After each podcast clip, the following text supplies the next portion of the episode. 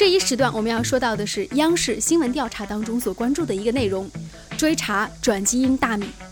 在二零一四年四月，新闻调查记者曾经在湖北武汉一家大型超市随机购买了五种大米，随后呢是将这个大米呢送往中国检疫科学院进行检测，结果是令人震惊的，因为在五种大米当中有三种含有转基因成分。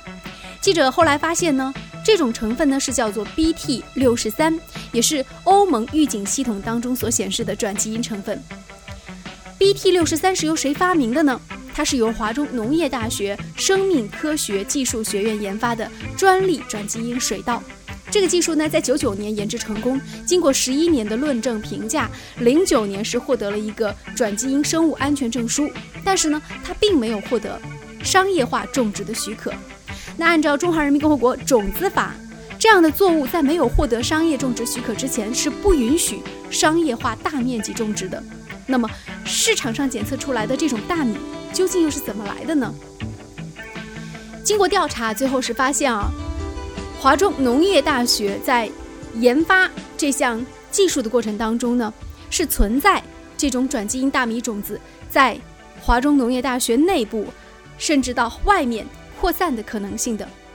根据华中农业大学生命科学学院教授张启发解释说呢，这项技术呢，其实在上世纪九十年代，很多科研成果是大家共享的，因为那时候国家对于转基因的生产是没有严格的法律规范的，直到二零零一年，这个转基因的作物才变得规范起来，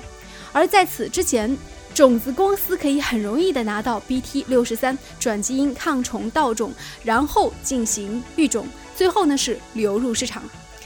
根据多家媒体报道，张启发呢是曾经担任过一个叫做科尔尼公司的首席执行官，而这家公司呢正是华农有意泄露出转基因水稻的一个重要源头，因为当地的农业执法机构还因为对科尔尼公司进行了处罚。要他们铲除没有按照审批来种植的这种转基因的，就这样，转基因的水稻流入到了市场当中。那么市场反应如何呢？农民很喜欢，比如说在江夏还有在黄陂这些地方的农民，他们就说，如果我种一亩水稻，那每亩是可以省二百到三百元钱的，省下来买农药和打药的人工费用的。对于一亩地毛收入只有一千多块的农民来说，一亩地。省三百块钱，相当的有吸引力，所以抗虫稻在农民当中的销路特别好，而很多种子销售点呢，也愿意向农民做推销。他只需要跟他说，你买了这个种子之后呢，你以后呢是可以节约很多钱的。那农民是很愿意的，而且这样的种子种出来之后呢，这个米的品相还挺不错的。但是这里呢，有一个被大家所关注和争议的一个点，又是在哪里呢？你既然说你是转基因的大米，OK，但是我觉得至少你也应该在你的这个生产包装袋上标注您是用的抗虫稻或者是转基因的稻米吧，就是你应该标明它的这种成分。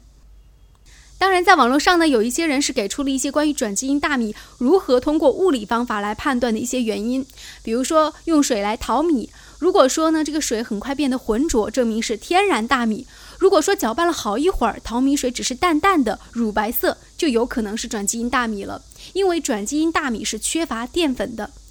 第二呢，你就是可以来用米饭来喂蚂蚁，他说蚂蚁搬走的必然是天然大米，蚂蚁碰一碰就走开或者根本不理的，则是转基因大米。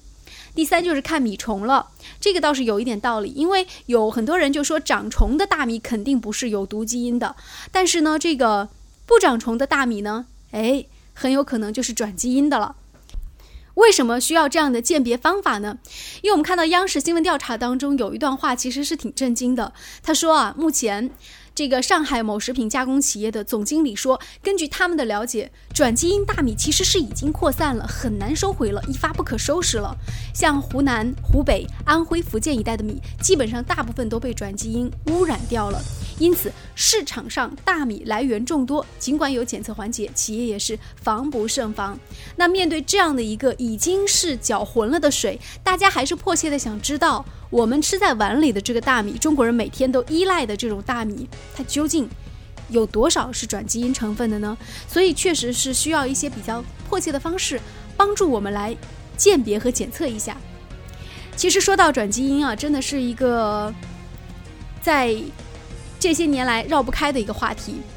从大家一开始在论证它没有毒，到后来有人提出质疑说它有毒，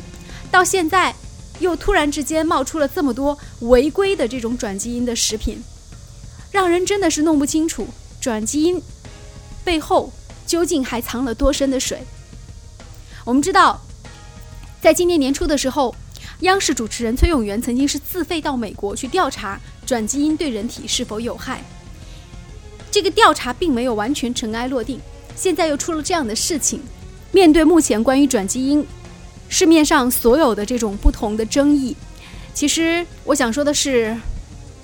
现在也很难说转基因到底是好或者是不好了。但是我们希望企业稍微有点良心，在你所有生产的食品当中。米粉、面粉，如果你用到了转基因的成分，拜托您标注出来好不好？您标注出来了，购买的人自然会去买，不想买的人也可以避开。这样的话呢，也会还大家一个更公平的这种饮食和生存的环境。好的，感谢关注收听，再见。